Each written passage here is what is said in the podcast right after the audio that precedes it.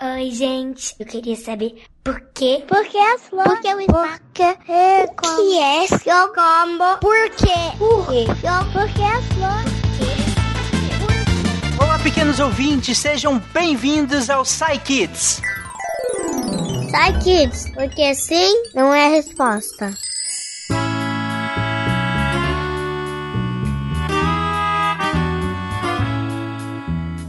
Eu sou Tarek Fernandes e hoje, diretamente do quintal da minha casa. Eita, acho melhor correr pra dentro, né? Mas, por falar em chuva, o Lucas, de 6 anos, fez uma ótima pergunta. Vamos lá ouvir. Oi, eu sou o Lucas, tenho seis anos, vivo lá na República Dominicana. E o que eu queria saber era por que nos filmes de terror sempre está chovendo. Será que é coincidência, Lucas? Ou será que todos os filmes de terror se passam na cidade muito chuvosa? Bom, acho que o Fencas vai respon- responder essa dúvida. Vamos lá. Fala, Lucas. Cara, que pergunta interessante. Por que nos filmes de terror tá sempre chovendo? Rapaz, qual é a função do filme de terror? O filme de terror era te dar medo. Te dar medo ou te dar susto, que não necessariamente é a mesma coisa, né? É, te dar susto é quando o personagem tá andando e de repente surge alguma coisa no meio do nada, sai da escuridão, sabe? Te vem alguém na tela, ah, e dá um grito. Isso te dá um susto. Não necessariamente pode te dar medo, né? Em geral, sim, mas não necessariamente. Ou o filme, ele pode construir algum clima, alguma situação que você vai ficando com medo. Você é, você se vê no personagem. É como se você estivesse lá, junto com os personagens do filme, e estivesse vivendo aquilo com eles. Um bom filme, qualquer filme de qualquer gênero, não só de terror, drama, comédia, um filme de herói, ele constrói a situação para quem tá vendo o filme ficar junto com o personagem. Se é um filme de comédia, você quer se divertir junto com o personagem, quer rir com ele ou quer rir dele, né? Se é um filme de herói, você quer se sentir tão poderoso como aquele personagem, derrotando o grande vilão. Se é um filme de drama, você quer se emocionar com aquela história, você quer é, sentir aquela paixão, aquela dor, aquele drama junto com o personagem principal. E o filme de terror faz isso com o susto, com o medo. Mas como que o filme faz isso? Bem, ele faz de várias formas diferentes. Ele pode te apresentar um vilão muito assustador, um monstro, um monstro realmente assustador, daqueles que você vai ter pesadelo depois, porque ele faz muita maldade, porque ele faz coisas muito complicadas, muito muito feias e que vão te assustando, né? Ele pode te dar uma situação muito assustadora para aquelas pessoas, né? Para aquelas crianças, para aqueles adultos, não importa, mas uma situação de uma grande aflição para eles. E ele pode criar um cenário para isso. Lucas, quando você, ao longo do dia, você tá é, mais agitado, de manhã ou de noite? Provavelmente de manhã, né? Provavelmente no sol, provavelmente com bastante luz. Quando chega de noite, você fica. É hora de dormir. É, é a hora que você tá um pouco mais quietinho. E é a hora que você não tá vendo tudo que tá à sua volta, porque tá escuro. A gente, Lucas, não é só você, não. Todo mundo, todos os seres humanos, seu papai, sua mamãe, seus irmãos, seus avós, todos os seres humanos, a gente tem um pouco de receio, um pouco de medo do escuro, porque no escuro a gente não sabe, a gente não tem certeza de tudo que tá ao nosso redor. Claro que quando a gente tá dentro de casa e tá escuro, a gente sabe que não tem nada demais. Mas imagina você no escuro, no meio do nada. Você não sabe o que tá ao seu redor. Isso é uma situação que pode gerar medo. E a chuva, a chuva, ela dá um, um- um clima ainda mais pesado. Porque pode ter uma chuva muito forte você não sabe o que tem ali no horizonte. Porque a chuva, a chuva é um pouco mais triste do que um dia de sol. A chuva, ela dá uma situação realmente não tão ah, alegre, não tão animada. A chuva cria um clima mais triste, às vezes mais sombrio, mais escuro e daí,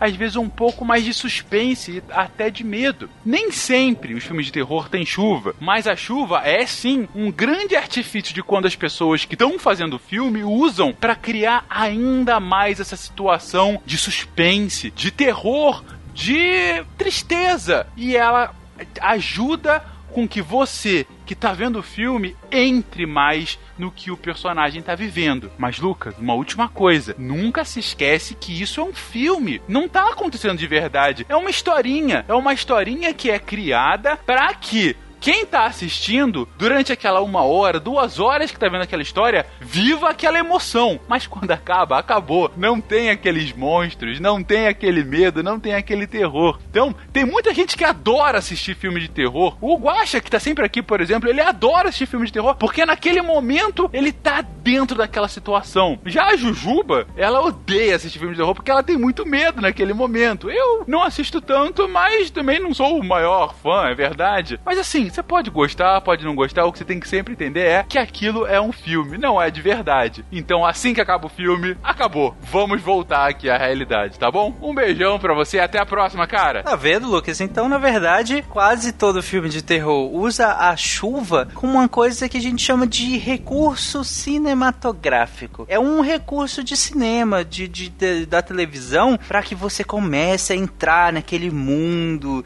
e aí começa talvez sentir um pouquinho de medo ali. Às vezes o filme quer fazer você sentir um pouco de medo e aí põe aquela chuva, aquele barulho, tudo escuro, mas é só um recurso. Inclusive, não é só a chuva. Se você reparar, repare em outros gêneros também. Repare em outros filmes, vê os filmes de comédia. Será que eles são mais escuros ou eles são mais claros ou são sempre de dia com cores bem vivas?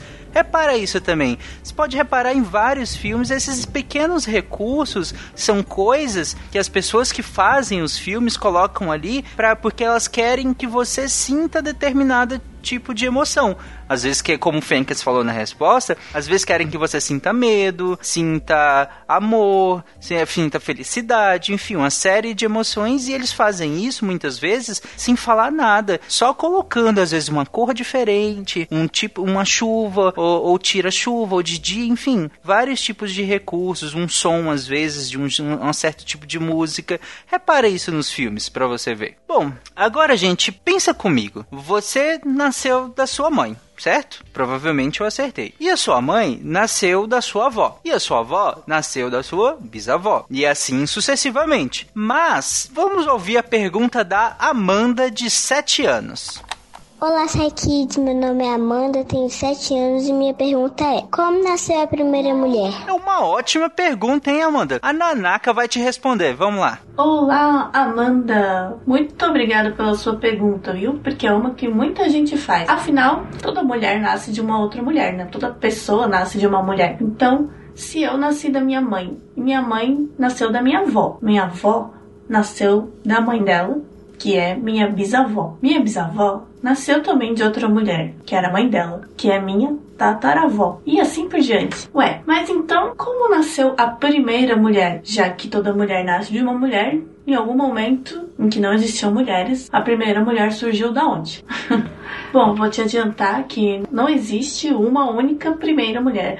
Na verdade, existem várias quase mulheres ou mulheres que são parecidas com seres humanos, mas ainda não são seres humanos, são fêmeas, né, de outras espécies. E o que é uma mulher? Uma mulher é uma fêmea da espécie humana, né, um ser humano. E o que é uma espécie? Espécie é o nome que a gente dá a cada tipo de animal, planta, de ser vivo. Por exemplo, o ser humano é uma espécie, o cachorro é outra espécie, porque você consegue olhar e falar: olha, isso é um cachorro, né? A gente deu um nome para esse tipo de animal. Então ele é uma espécie. O lobo, por exemplo, é outra espécie, por isso ele chama lobo e não cachorro. Pode ser que você, olhando um lobo e um cachorro, não consiga saber a diferença, qual é qual. Mas um cientista que estuda lobos e cachorros, ele já vai ter visto que existem algumas características, ou seja, algumas partes do animal que são diferentes por exemplo, ele pode saber que os lobos têm as pernas mais compridas. Então, se ele vir um lobo e um cachorro, ele vai saber: olha, esse aqui é o lobo e esse aqui é o cachorro.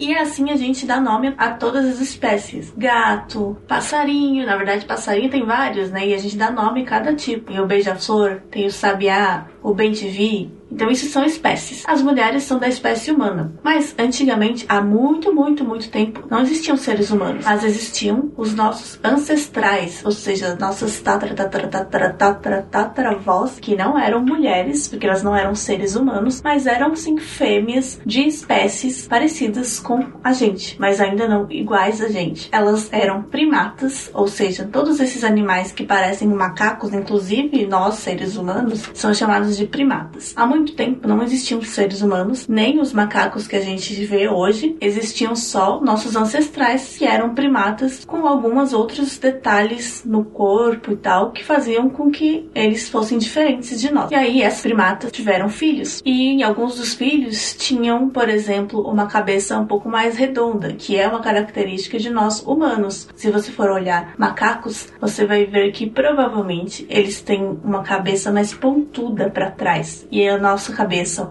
de humanos é redonda. Então, essa é uma característica de ser humano. Há muito tempo, algumas primatas tiveram filhos com a cabeça redonda, mas eles também eram super peludos no corpo inteiro, que é uma coisa que nós humanos não temos. Então, cada vez que uma mulher, ou melhor, uma fêmea tem filhos, algumas coisas ela passa para frente, por exemplo, sua mãe, se a sua mãe tem cabelos pretos, ela pode ser que você também tenha cabelos pretos, provavelmente porque você puxou dela, né? Assim como ela deve ter puxado algumas coisas da sua avó. E isso acontece normalmente na natureza. Então, os primatas, nossos ancestrais de muito tempo atrás, foram tendo filhos, e esses filhos foram tendo filhos, e cada vez tinha uma coisinha um pouco mais parecida com o ser humano e um pouco menos parecida com aquele primata ancestral. E por fim, hoje nós temos aí seres humanos, o que a gente chama de mulher, mas não tem uma primata que era completamente não mulher e teve uma filha que já era uma mulher completamente. Não existe uma única, existem várias características diferentes que foram passando de mãe para filha e hoje a gente tem mulheres. Imagina que nós temos sons graves e sons agudos. Sons graves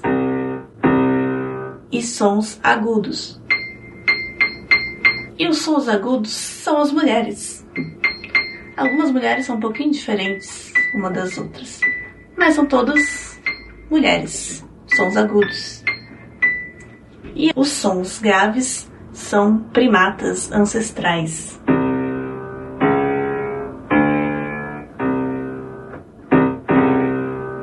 São bem diferentes das mulheres, né? Mas eles têm filhos e a cada filho muda um pouquinho. Algumas coisas mudam. Mas eles ainda não são agudos. Continuam sendo graves. Se eu for indo, tendo filhos, tendo filhos cada vez um pouco mais agudos, uma hora eu vou chegar nos dias de hoje, onde nós temos mulheres. Mas nessa história toda, quem foi o primeiro som agudo? Foi esse? Foi esse? Foi esse? Eu posso dizer que esse som é grave, mas eu posso dizer que ele não é agudo. Ele é mais agudo do que esse. Então, não tem um único lugar na história onde existiu a primeira mulher. É uma sequência que vai mudando filho a filho, pouco a pouco, até chegar no que nós temos hoje. E Além disso, todos, todos os seres vivos são parentes, porque se você for indo para trás de você, da sua mãe, sua avó, sua bisavó, sua tataravó, sua tatara tataravó, e se você for indo assim, muito, muito, muito tempo, uma hora você vai chegar naquelas primatas ancestrais. Mas se você continuar indo, você vai chegar em animais que viviam na água. Sim, eles foram mudando de pouquinho em pouquinho durante tanto tempo que de animais que viviam só na água viraram animais que viviam na terra, que viraram primatas e viraram mulheres. E se você continuar indo para trás daqueles animais que viviam na água até seres microscópicos, micróbios bem pequenininhos, há muito tempo existia apenas um tipo de ser vivo, um micróbio, que a gente chama de Luca, o último ancestral, porque todos os seres do planeta Terra são tatra tatra tatranetos desse Luca, desse micróbio que foi tendo filhos e os seus filhos foram tendo filhos e cada vez mudando um pouquinho até chegar em todos os seres diferentes que a gente tem hoje. Essa metáfora da Nanaka para explicar ficou muito legal, né, Amanda? Você entendeu por que que não exatamente existe uma única primeira mulher de todas as mulheres da espécie humana? Acho que a Nanaka explicou muito bem, né? Essa gradação, essa coisa de vir de outra espécie aos pouquinhos, modificando, até vários indivíduos é, surgirem e aí a gente olhar e falar: olha, aqueles indivíduos ali parecem que são diferentes daqueles outros, né? Eles têm já características já tão diferentes que a gente já consegue observar isso e falar: é, é uma espécie diferente. E aí surge as mulheres da espécie humana, né? Ou a espécie humana como um todo. Eu achei que ficou muito legal e bem didático essa metáfora da música que a Nanaka usou. Bom, eu acho que a gente já tá aqui faz um bom tempo, né? Até que passou rápido. Mas para finalizar, vamos ver a pergunta do André de só três aninhos. Eu sou André, eu tenho 10 anos. Por que quando a gente dorme o tempo passa rápido? André, você tá dormindo demais, André.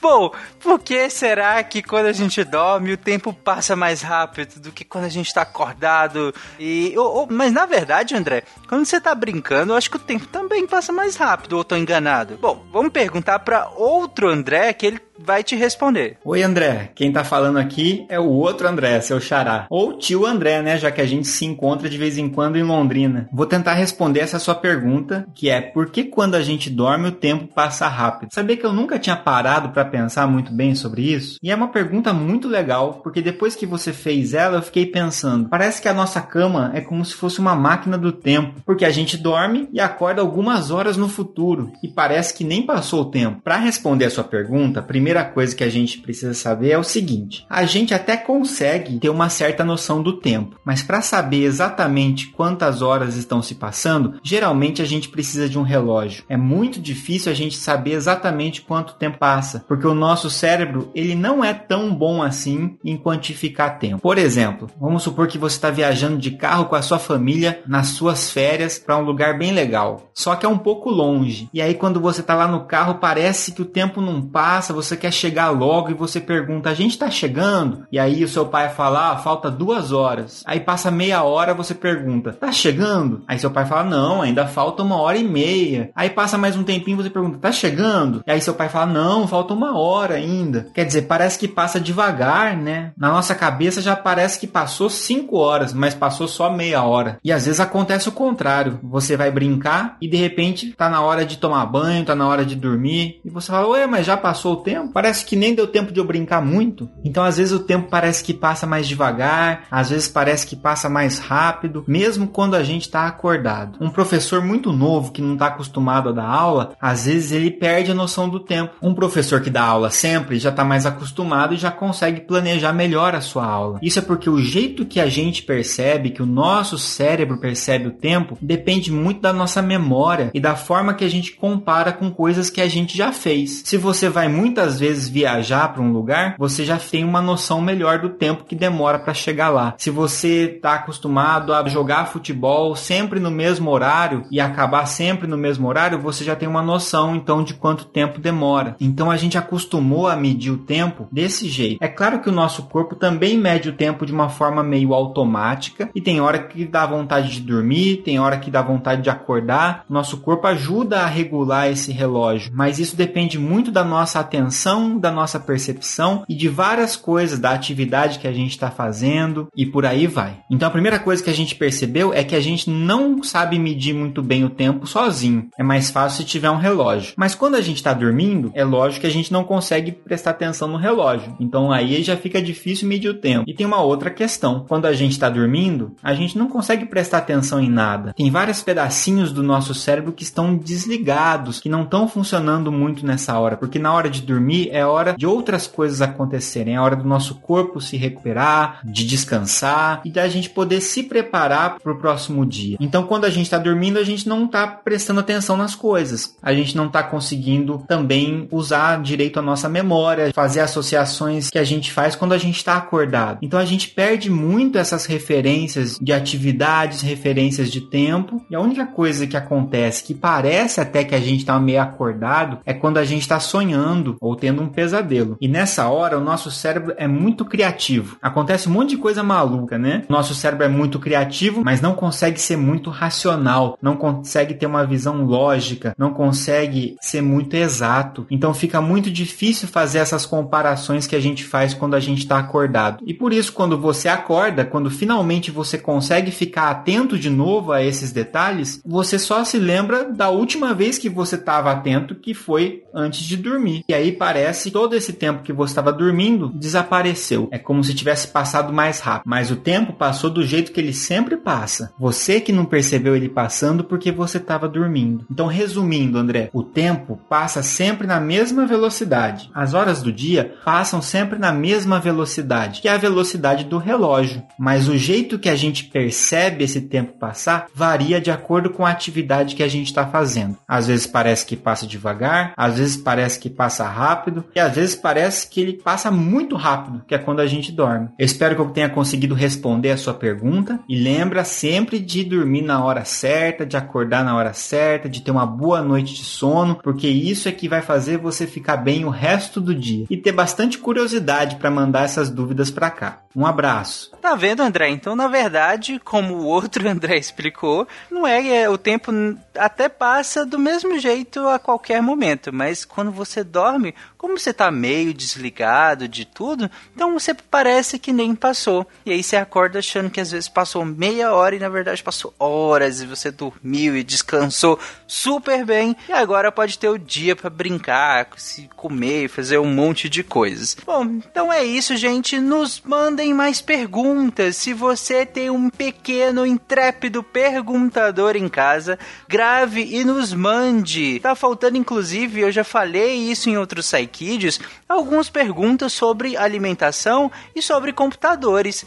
Como eu falei em outras vezes, não é possível que vocês, crianças, não tenham nenhuma dúvida sobre comida, que é a coisa mais básica do que comida. Vocês não têm nenhuma dúvida. Por que que brócolis é tão gostoso? Por que que beterraba é tão boa? Ou sobre computadores? Eu aposto que vocês usam computadores, né? Pelo menos em parte do dia. Vocês não têm nenhuma dúvida de como funcionam? Não é possível, hein? Nos mande perguntas. E aí, vocês podem mandar para contato arroba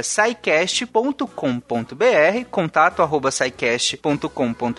ou pelas nossas redes sociais. A gente tem, por exemplo, o Twitter, tem o Deviante e o SciCast, a gente usa mais o Deviante, arroba Deviante lá no Twitter. Tem a minha também, arroba Fernandes Tarik, pode mandar também diretamente por lá. Se você é patrono nosso, se algum cuidado, seu cuidador é patrono nosso, pode enviar diretamente pelos grupos de WhatsApp que a gente pega por lá também, ok? Então é isso. Um beijo e até semana que vem.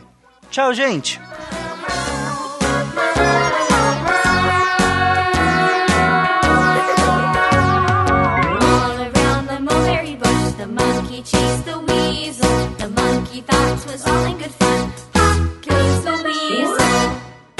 Esse podcast foi editado por Nativa Multimídia.